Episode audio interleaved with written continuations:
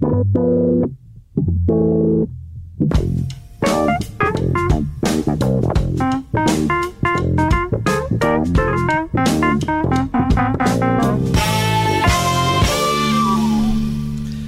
bem-vindos a mais um Pop-Up, o vosso guia pouco ou nada espiritual para as coisas da cultura pop, com morada fixa aqui na Rádio Observador. Esta semana vamos tentar perceber que discos, livros ou filmes representaram uma espécie de revolução nas vidas dos nossos valentes e informados comentadores, Maria Ramos Silva, Bruno Vieira Amaral e Pedro Buxeri Mendes, naturalmente ainda cheio de plena felicidade. Antes, estes três vão tentar responder a outra coisa. O que fazer quando os nossos artistas de eleição nos falham? Avancemos para tratar deste dilema na Boa Dica. No programa anterior, eh, não sei se se lembram, a culpa foi do Pedro Buxeri Mendes. Desta vez, a responsabilidade está com a Maria Ramos Silva. Olá, Maria. Uh, ao mesmo tempo que tentavas descobrir o novo álbum de Van Morrison, essa lenda viva uhum. uh, da música popular, colocaste a ti própria a questão: o que é que este tipo foi fazer? O que é que lhe aconteceu? Mais ou menos isto. A minha pergunta é: o que é que acontece quando um artista de que gostamos muito faz alguma coisa de que não gostamos nada? Ou que não conseguimos, se calhar, entender na mesma frequência, que foi mais ou menos aquilo que aconteceu contigo? Um, sim, mas um, mas a verdade é que, no caso particular do, do Van Morrison, é? ele tem, tem um álbum recente, é um álbum duplo com 20 e tal canções. São mais de duas horas de, de música, mas ele de facto. Eu, eu, creio que os sinais estavam mais ou menos lá. O LA Times tem um artigo muito interessante em que de facto analisa esta como é que esta transição entre o, o, excêntrico de alguma maneira, enfim, nós ainda toleramos e depois alguém que descamba aqui para um terreno muito meio perigoso que é da teoria da conspiração extrema, uh, o negacionismo, a supremacia branca, quer dizer, ele transformou-se uh, a certo ponto no álbum, tu só consegues eh, lembrar-te daquela figura do uh, do tio beba dos casamentos, não é? Uhum. Que, que, de repente aparece e faz aquela situação confrangedora e ataca o microfone. E, e não e, sabes bem como reagir. E começa ali um karaoke e pronto e tal. E, e, queres ver até onde é que aquilo vai, mas sim, ao mesmo tempo. Sim, quer dizer, o, o, Van Morrison é um senhor que nos deu alguns hinos bastante interessantes, uh, que eu gosto particularmente e vi ao vivo e fiquei muito contente de ver, apesar já da sua idade avançada. Ele tem 75 anos, um, mas andou particularmente irritado nestes últimos meses por causa da pandemia. Uhum. Um, muito, fez canções eh, contra o lockdown, uh, diz que os médicos, enfim, atacou médicos, investigadores, os factos, quer dizer, criou ali toda uma. fez uma campanha ativa contra a proibição dos concertos, queria voltar aos palcos, por aí fora. Mas de facto, depois ele. Uh, enfim, misturar aqui uma série de coisas que claramente já vinham de, de, de trás. Uh, se calhar nós não reparávamos tanto, mas ele sempre teve ali umas ligações mais esquisitas com o ocultismo, a cientologia epá, fez parcerias com tipos que depois colecionavam, foram notícia porque colecionavam memorabilia nazi, quer dizer, os sinais cá estavam lá, não é? Nós é que fomos tolerando e fomos achando, enfim, lá, está, lá vem o tio com uma certa idade, com uns copitos a mais a, a cantar. E, e as músicas, de facto, tens aqui uma, uma, uma, uma necessidade de decidir se de facto rejeitas, não é? Liminarmente e simplesmente passas para outra ou, ou se condescendes e, e, de alguma forma fazes aquele exercício uh, meio infantil, se quiser, mas que pode resultar que é tentar isolar a letra uhum. e ficares apenas com a música, não é? Na tua cabeça. Um, que foi o que eu tentei fazer. Muito provavelmente vai ser difícil uh, olhar para o, o, Van Morrison da mesma maneira. Não vou estar ansiosamente à espera do próximo álbum. Eu acho que na verdade também ninguém estava, não é? Sim, mas, sim, sim, sim. Mas, mas, mas, quem gosta vai seguindo. Mas podemos partir uh, daqui de uma questão particular para uma mais genérica, que é quando, quando uh, uh, dás por ti com uh, acho que lhe podemos chamar de desilusão sim, ou, ou, algum sim, desencanto, sim.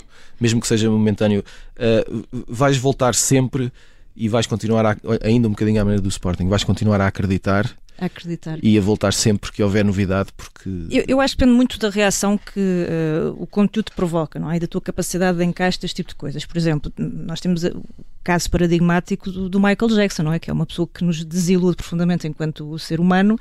Um, eu não vou deixar de ouvir o thriller, mas é evidente que tu não vais ser capaz mais de ouvir aquilo sem associares a uma certa memória, uma certa ideia do artista, ainda que o artista continue a ser genial. Não é? Nós não vamos queimar álbuns uhum. do, do, Michael Jackson, mas Uh, mas temos essa relação, eu pelo menos tenho essa relação um bocadinho visceral com algum tipo de, de, de figuras. Uh, e há outras de facto nós não conseguimos. Um, não conseguimos encaixar. Imagina, eu posso conhecer imensas virtudes musicais a um tipo como Roger Waters, mas eu recuso-me a um concerto dele porque não estou para pagar para ir a um comício, percebes? Uhum. Portanto, uh, fica resolvido uh, à partida. Há casos mais difíceis de resolver de facto, não é? Por exemplo, o, uh, tenho mais dificuldade em resolver alguém como, como, como o Jackson. Epá, este tipo, o Van Morrison, não é, não é propriamente um imprescindível, não é alguém que tu também ficas sim, sim, sim. desesperado se nunca mais ouvires, não é? Não, não é propriamente pensares que, bom, teres decidido se vais voltar a ouvir Beatles ou não na tua vida, portanto, um, não sei, acho que depende ali da, da, da, da reação mais visceral que te provoca, uhum. do que propriamente ali uma questão, uh, uma grande análise artística de conteúdo. Acho, acho que são ali aquelas razões quase uh, recuperando um bocadinho a discussão da semana passada das imbicações, não é? Uhum. Nós tantas conseguimos ultrapassar ou não uh, aquela fronteira e se conseguimos ou não conviver com, com, conviver com aquele artista e com aquilo que, que ele faz. Bruno Vieira Amaral, uh, gostamos de ser surpreendidos, mesmo que seja por uh, um, um, músico ou, ou, escritor ou realizador que, que, que, já conhecemos e de quem gostamos há, há, muito tempo, ou preferimos sempre que possível regressar ao sítio onde, onde fomos felizes? Eu não quero eh, ser desmancha prazeres, mas eu acho que já falámos uh, sobre, sobre esse tema aqui. Uh, e uh, creio que a conclusão foi que nós queremos as duas coisas. Portanto, queremos mais do mesmo e queremos novidades, queremos surpresas. E essa, essa tensão existe na, na relação que estabelecemos com os nossos ídolos, sejam musicais, literários, de cinema, e, e é, faz parte da, relação uh, que, que, é uma construção uh, entre o espectador, o leitor e, e o autor, uh, o artista. Não, o que eu penso é que nós, por vezes, depositamos demasiadas esperanças, expectativas na, nas virtudes, não só puramente artísticas, mas também pessoais uh, do, dos artistas. E isso leva-nos inevitavelmente à desilusão.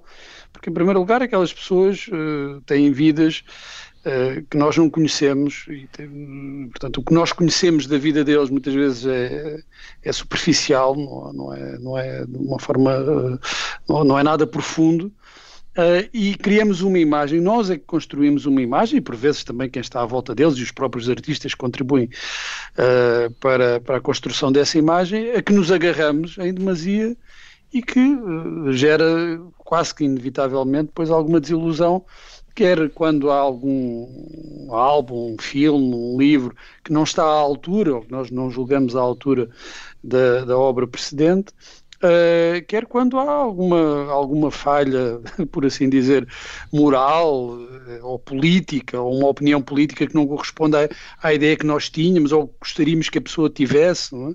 É, eu, nós estamos a falar do, do, do, Van, ou começamos a falar uhum. do, do, Van Morrison, mas eu lembro que esta semana tivemos uma entrevista do Fausto, do Fausto Pordal Dias, na RTP, e que gerou muitos comentários e muita polémica por causa de algumas opiniões uh, do Fausto. E, eu li muitas pessoas, fãs, uh, de sempre de, de, de, do Fausto, enquanto, enquanto artista e também enquanto uh, líder da opinião, por assim dizer, muito desiludidas com, com, com, as opiniões que ele, que ele decidiu partilhar. E partiram de, daí para uma perda de, de capacidades e comentários ao aspecto físico. Portanto, há uma, há uma relação intensa de de idolatria, de, de admiração, que depois uh, faz com que certos comportamentos ou certas atitudes e opiniões dos artistas seja entendido como uma traição pessoal. Nós olhamos para aquilo, para um mau álbum ou para, para um mau livro uh, ou para declarações com as quais não concordamos como uma traição pessoal, porque investimos demasiado naquela, naquela relação e na, na admiração que temos pelo artista. Mas isso não é culpa do artista, isso é culpa de nós depositarmos demasiadas eh, expectativas e esperanças no que o artista tem, tem para dizer e fazer. E de alguma maneira isso muda com a idade, à medida que vais envelhecendo? Ou, ou mantens sempre esse lado Eu, eu, eu, eu, ia dizer precisamente isso e depois havemos de falar sobre isso na, na, na segunda parte. E se compreende-se esse tipo de devoção e de, de admiração e de e idolatria, compreende-se numa, numa fase inicial de, de, das nossas vidas, não é? em que estamos a formar a nossa personalidade, em que precisamos de pontos de referência, em que precisamos de, de, de artistas, de figuras para, para as quais possamos canalizar uh, esses nossos instintos uh, idolátricos e devocionais. Uh, mas é expectável, eu pelo menos acho que, que, é saudável, que a partir de uma certa idade a intensidade dessa idolatria, dessa admiração diminua e que nós sejamos capazes de olhar de uma forma mais serena e mais crítica também para aqueles que, cuja obra, cujo trabalho admiramos. Pedro Buxeri Mendes, uh, pegando aqui neste, neste lado do, do regressar onde, onde fomos felizes, uh, parece-me que isso pode ser facilmente resolvido com a música, não é? Porque continuamente ouves a mesma canção ano após ano, várias vezes, o mesmo disco, e esse gosto, na maior parte das vezes, não se esgota. Mas é possível fazer isso com livros ou com filmes? ver ou ler a mesma coisa várias vezes ao longo da vida e manter a mesma relação? É possível tentar, é? Uhum. é? possível tentar. Eu, eu enfim, tenho essa relação com a, com a série Ripley, Tom Ripley, da, da escritora americana uhum. Patricia Highsmith. Talvez tenha sido o livro que mais me marcou, o talentoso Mr. Ripley, que mais me marcou. Eu devo ter lido a primeira vez quando tinha 15 ou 16 anos. Um, e, e, é um livro é um livro curioso porque eu perco sempre cada vez que mudo de casa ou o que for perco sempre o exemplar que tinha. Então vou comprando sempre ou vou oferecendo sempre um novo perde, de propósito não é? Perde de propósito. Não porque é um livro relativamente pequeno uhum. portanto tem poucas páginas. E, e, e, sendo naquele aquele género híbrido do policial enfim não sendo literatura ou o que for ou literatura 100%, é, se calhar a nossa atenção ou nosso, os nossos nossa atenção não seja não seja a mesma. É, é uma espécie de paperback que se pode sempre comprar por meio de tostões e enfim é o que acontece não tem nenhuma edição em folha de ouro ou, ou, ou com tinta de ouro ou lá o que é.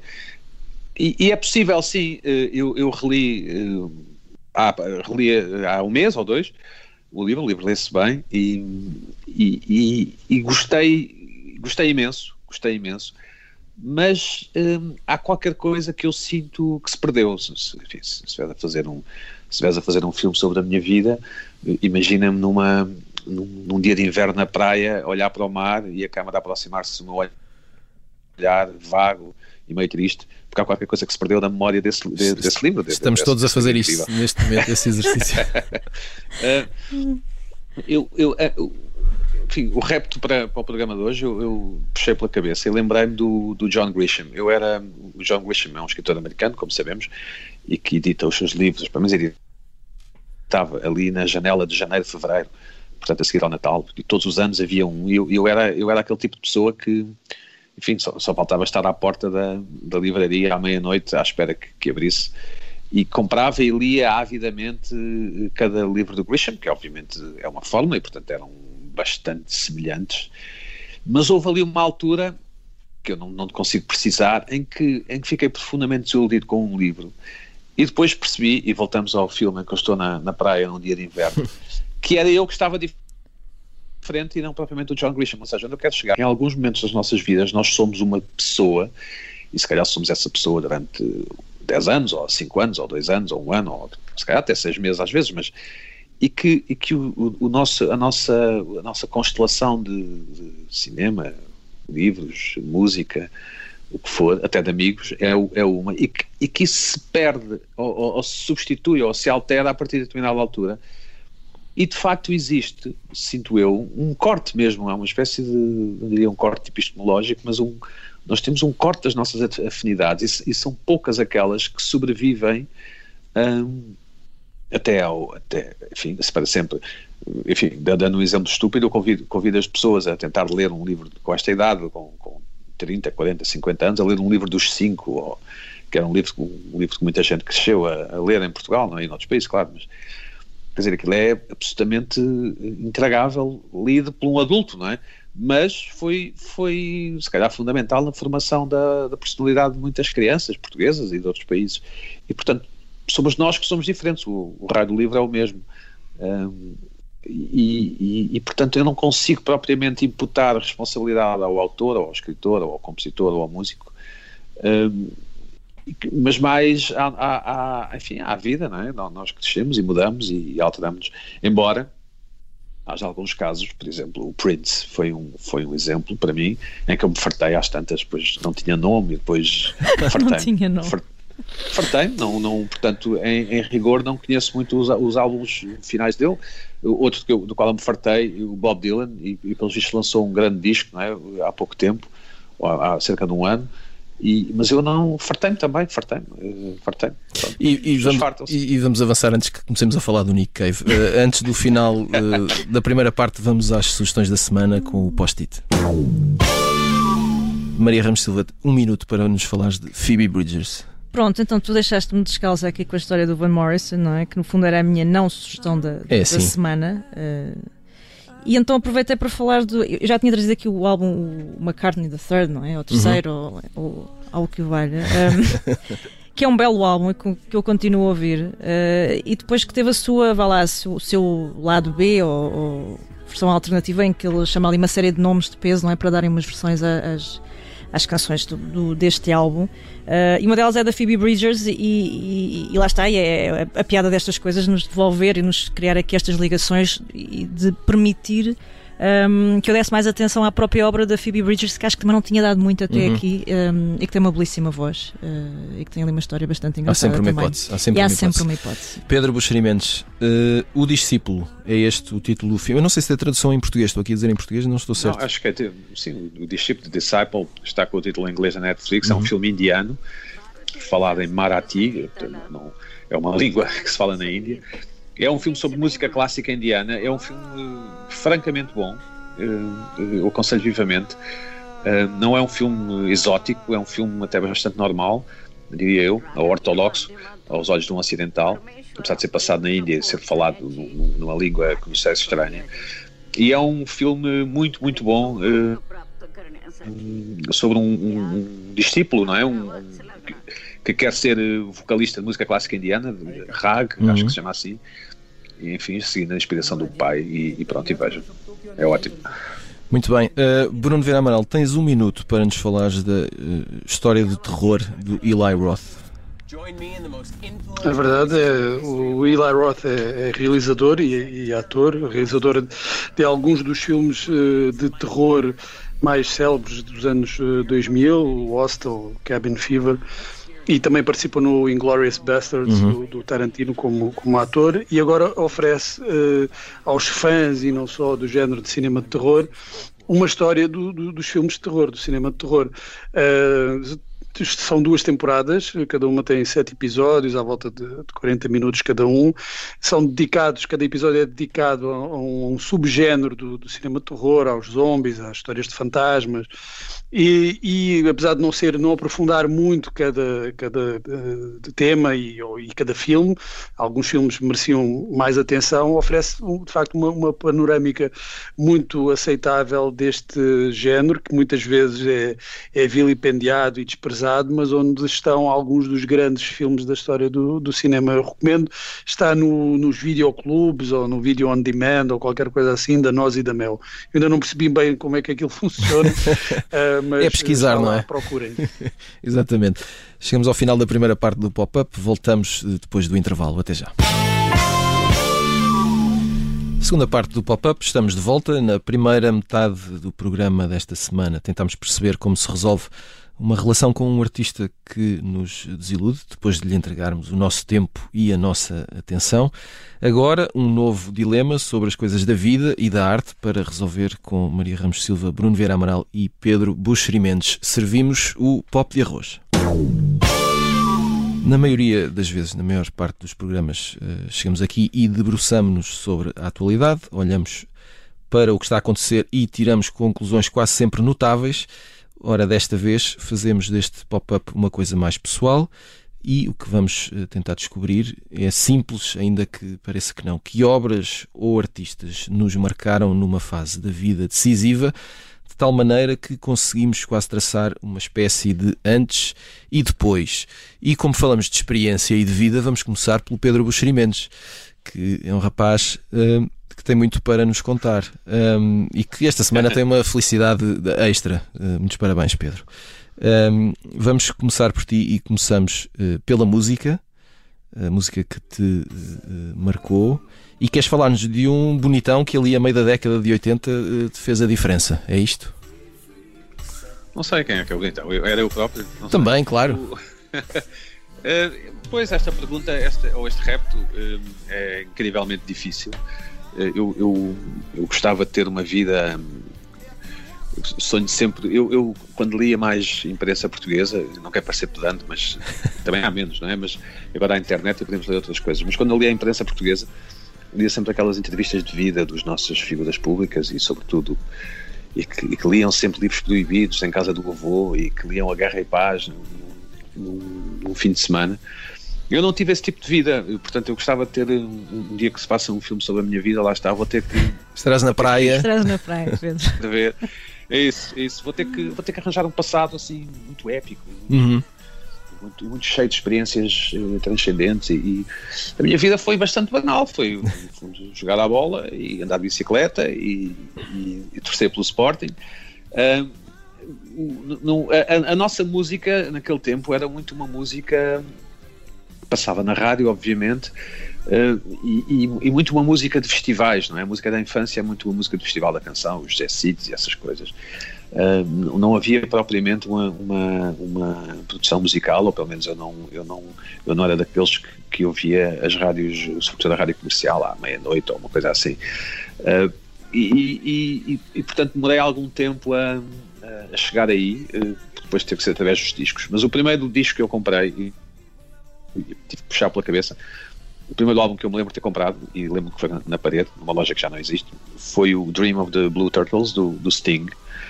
Então eu lembro-me de ter ouvido aquele disco vezes e vezes sem conta, porque tinha uma música uh, chamada Russian, qualquer coisa, uh, uma música sobre o. o na altura falava-se da Guerra Fria, e, e, e lembro-me de, de, como aquele.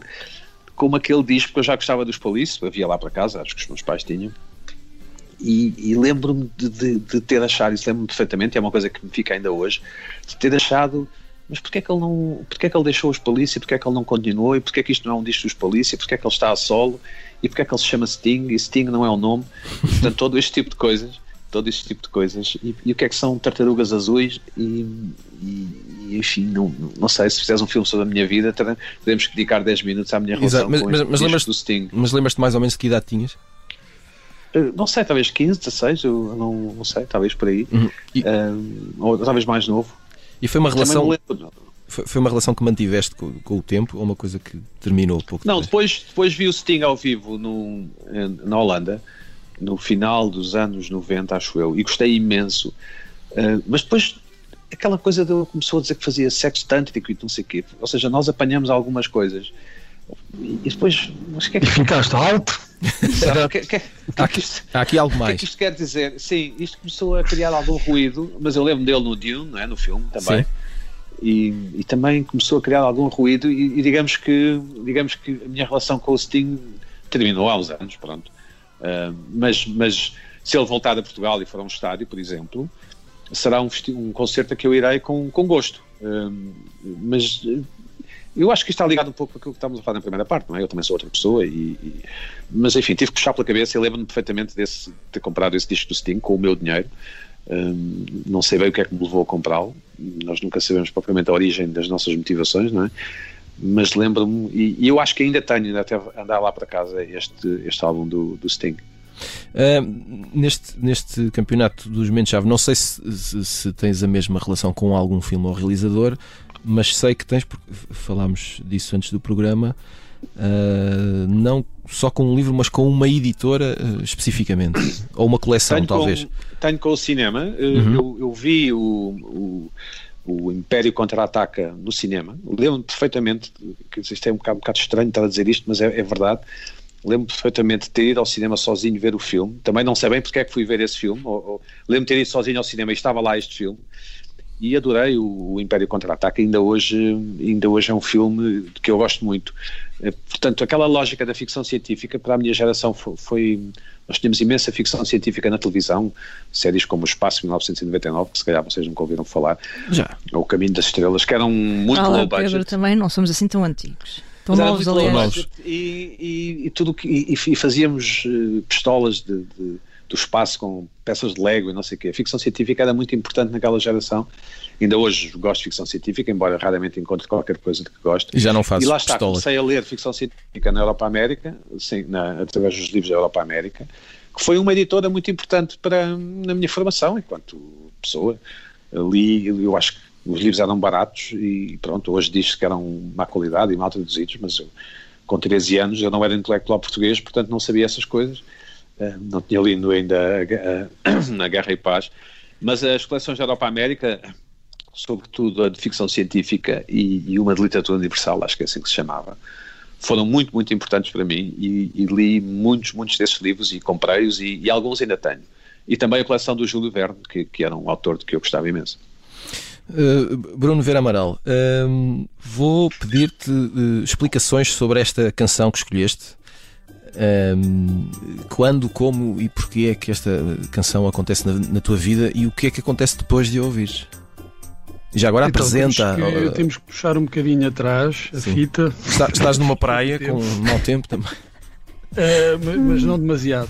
Sim, a minha primeira grande paixão na, música, é aquela banda que, que, que queria saber tudo e queria ter todos o- os discos ou cassetes. Eu na altura ainda comprava cassetes. Também há uma história sobre a primeira cassete que fui comprar com o meu dinheiro que tinha no, no mielheiro, que era quase tudo moedas eh, de centavos ou escudos. Eh, moedas, as moedas pretas. Ahm, essa, a, minha primeira grande paixão foram os Queen. Uhum. Quando eu tinha 13 anos, eu, eu quis comprar tudo, que- queria saber tudo sobre, sobre a banda e conhecia todas as músicas e as histórias e comprava revistas em que se falava da banda e contava todo, ainda não havia internet não? Eh, e eu queria saber tudo e mais alguma coisa so- so- sobre a banda mas era um- uma banda que eu depois fui compreendendo não é? Que, que era considerada pela a maioria ah, das pessoas, dos amantes de música, era con- considerada, e ainda é, considerada uma banda foleira. é? Uhum. Epá, é a música foleira. O, o- havia os nichos não é? que estavam no no heavy metal e, e no, no grunge que estava a aparecer e os góticos ah, e, e em terra de ninguém ah, Estavas tu com os Queen. Estava eu, eu não é? E havia outra coisa, e isso depois eh, podíamos eh, eh, arranjar um, um- programa para, para falar sobre isso. É, é que eh, o Freddie Mercury, que morreu mais ou menos nessa altura, era, era das poucas figuras da música assumidamente, ou pelo menos que se sabia eh, que, que era, eh, no caso, bissexual, Uhum. não é? mas era homossexual. E isso criava, quando tu tens 13 anos e dizes que gostas de uma banda em que o vocalista ou a figura principal é homossexual, é? Po- podes imaginar o que é que, o que, é que surgia. Não é? Eh, então, se gostas dos Queen, gostas de, um- de uma banda que tem como líder um homossexual, portanto. tu Sobretudo há também 30 anos, és. não é? Não é? Quando tens 13 anos é, é essa a conclusão e é essa a pressão. Ah, mas eu, eu co- eu comecei a afastar-me dos Queen não por isso, ah, não por esse motivo, ma- mas, p- pelas razões musicais. Eu comecei a perceber de facto que havia alguma razão para ah, ah, essas acusações de fuleirismo, é? E então fiquei, a certa altura, fiquei órfão e passados uns três anos da minha devoção, fiquei um bocado órfão porque eu tinha ah, a vontade de, de, de pôr as mãos, na, ah, a pôr a vida nas mãos de uma banda de, de rock e não tinha nenhuma banda ah, a quem entregar essa devoção. E surgiu, um- numa bela tarde de verão, surgiu, ou de primavera, essa música, o Girls and Boys do, do- dos Blur. Ah, e eu disse: é esta banda. Ah, ah, foi, um, foi um amor à primeira audição e à primeira visão. Eu vi o vídeo ah, e disse: bem, é esta banda a quem eu vou entregar a minha vida. e, e- e isso mudou a minha relação com, com, com a música. A minha relação com a música se transformou-se a, a partir desse momento. Ah, eu creio que se tivesse esperado mais um ano, se calhar ter-me entregado a- aos Pulp. quando uhum. lançaram o Different Class, mas na altura uh, apareceram primeiro os Blur e, e é, é um, amor que, que continua a, a, a durar e tem, tem esta vantagem uh, de, de, ser uma banda que tem, tem, tem boa crítica, o que também nos sossega, não é? Uh, isso é importante, a pressão não só da opinião daqueles que nos são próximos, mas também a opinião da crítica também condiciona e molda as nossas preferências e transforma as nossas relações. Uh, consegues fazer esse exercício uh, com os livros e com os filmes? Ou é, ou é um, uma relação que tens que é, que é mais abrangente? O leque é muito mais abrangente e não consegues nomear uh, um tipo? Não, consigo, consigo identificar uhum. um livro Uh, e, um, e um filme que, que marcam um, um antes e um depois, ainda que eu na altura não, não tivesse ainda muita consciência uh, da, da, importância em geral daqueles livros e de, daquele livro e daquele filme para, o que viria a ser, ou a história da literatura, ou a história do cinema. Mas foi, foi tudo na, mais ou menos na mesma idade, não é? Essa música do, do, do, dos Blur, a canção dos Blur, quando eu tinha 16 Uh, quando eu tinha 15 vi O Mundo Perfeito do Clint Eastwood em, em, no cinema. Eu já não ia há algum tempo ao cinema e foi, regressei para ver esse filme e teve um impacto extraordinário em mim, uh, pelo facto de ser no cinema, de ser um regresso a, a, uma sala de cinema e por ser aquele filme.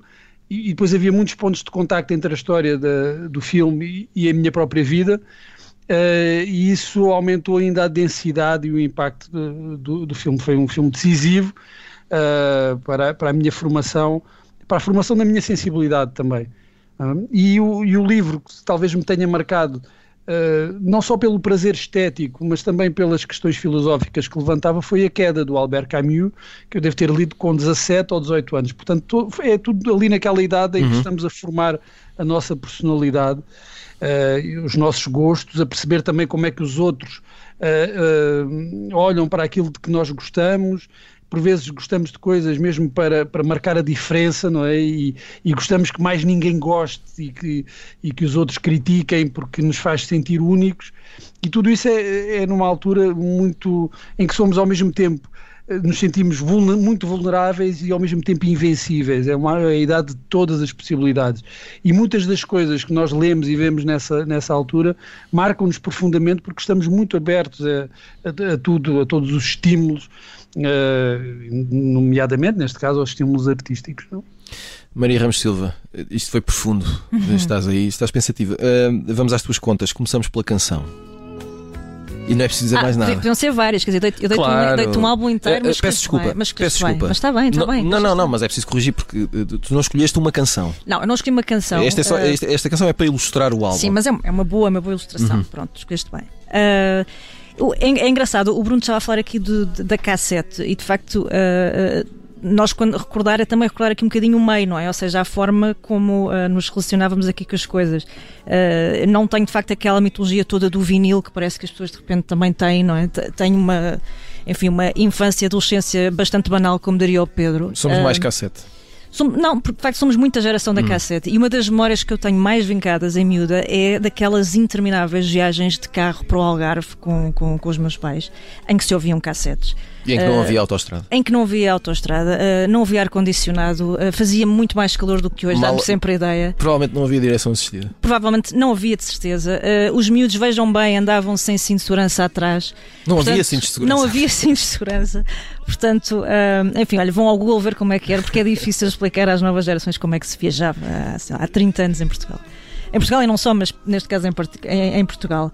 E de facto, a banda sonora um, é aquilo que tu ouvias naquele momento, não só marca momentos uh, muito felizes para mim uh, e a que vale, enfim, consigo sempre voltar com, com nostalgia, mas acho que também eh, marca ali um momento de transição entre uh, aquela tutela que os teus pais exercem, os teus pais, educadores, enquanto pessoas que decidem aquilo que tu ouves, não é? E que tu lês até certa altura da tua vida, e depois ali um projeto de emancipação que nós temos secretamente que é. Uh, tomas as decisões? Um dia vou ser eu a escolher a banda sonora uh, no meu carro. E, e depois surpreendes-te muitas vezes porque a banda sonora é a mesma. Uhum. E aquilo que tu achavas que não ias ouvir porque era a música que ouvias com os teus pais, uh, na verdade é o que continuas a ouvir hoje e continua a fazer imenso sentido. Portanto, Rui Veloso obviamente marca ali uma fase, não é? Uh, canções como estas e depois mais tarde do Mingos e Samurais.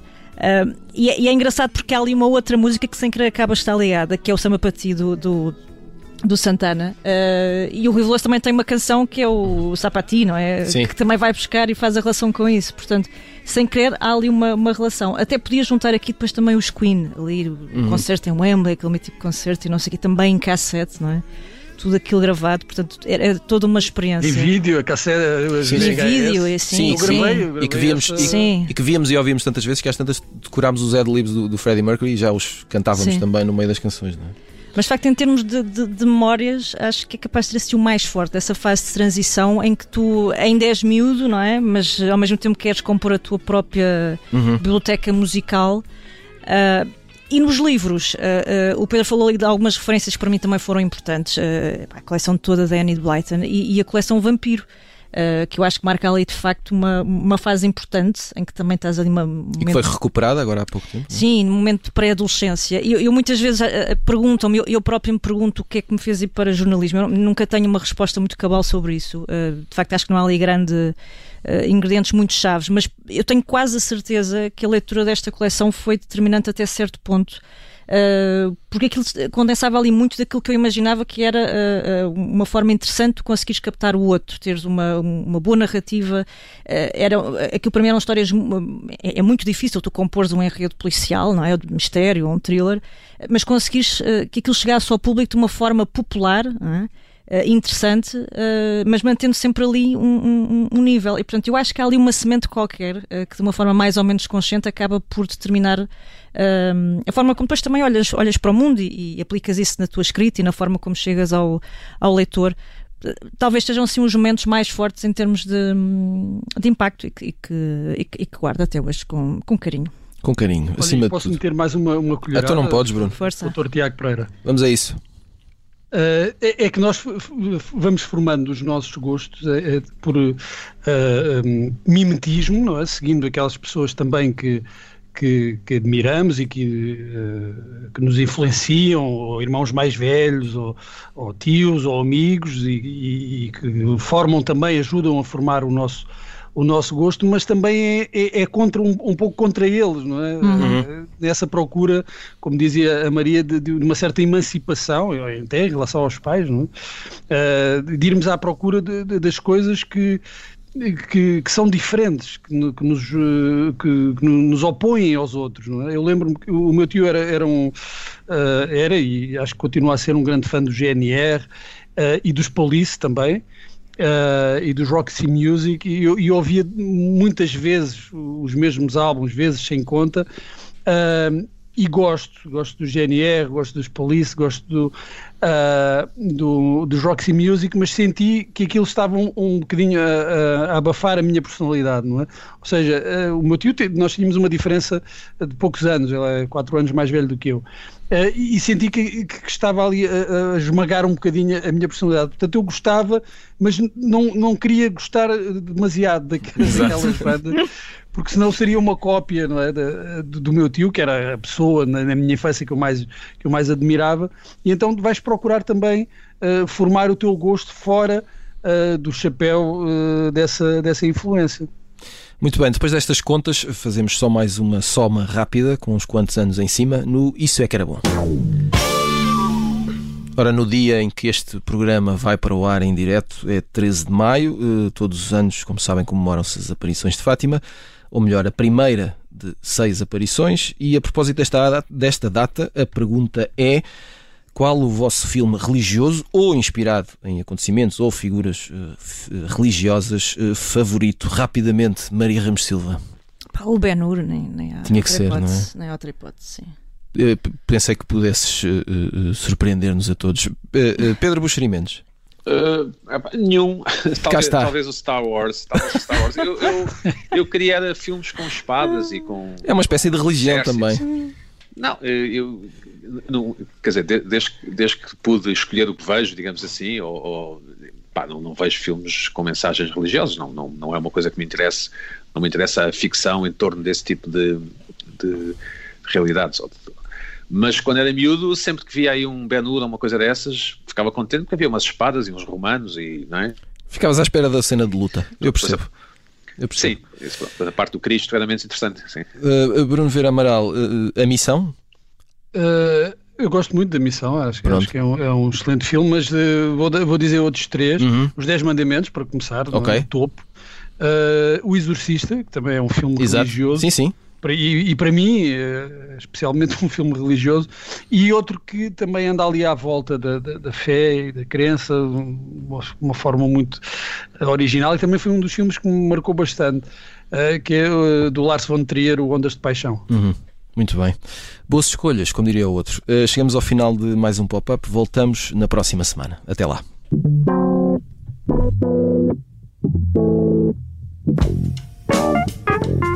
Thank you. Bye.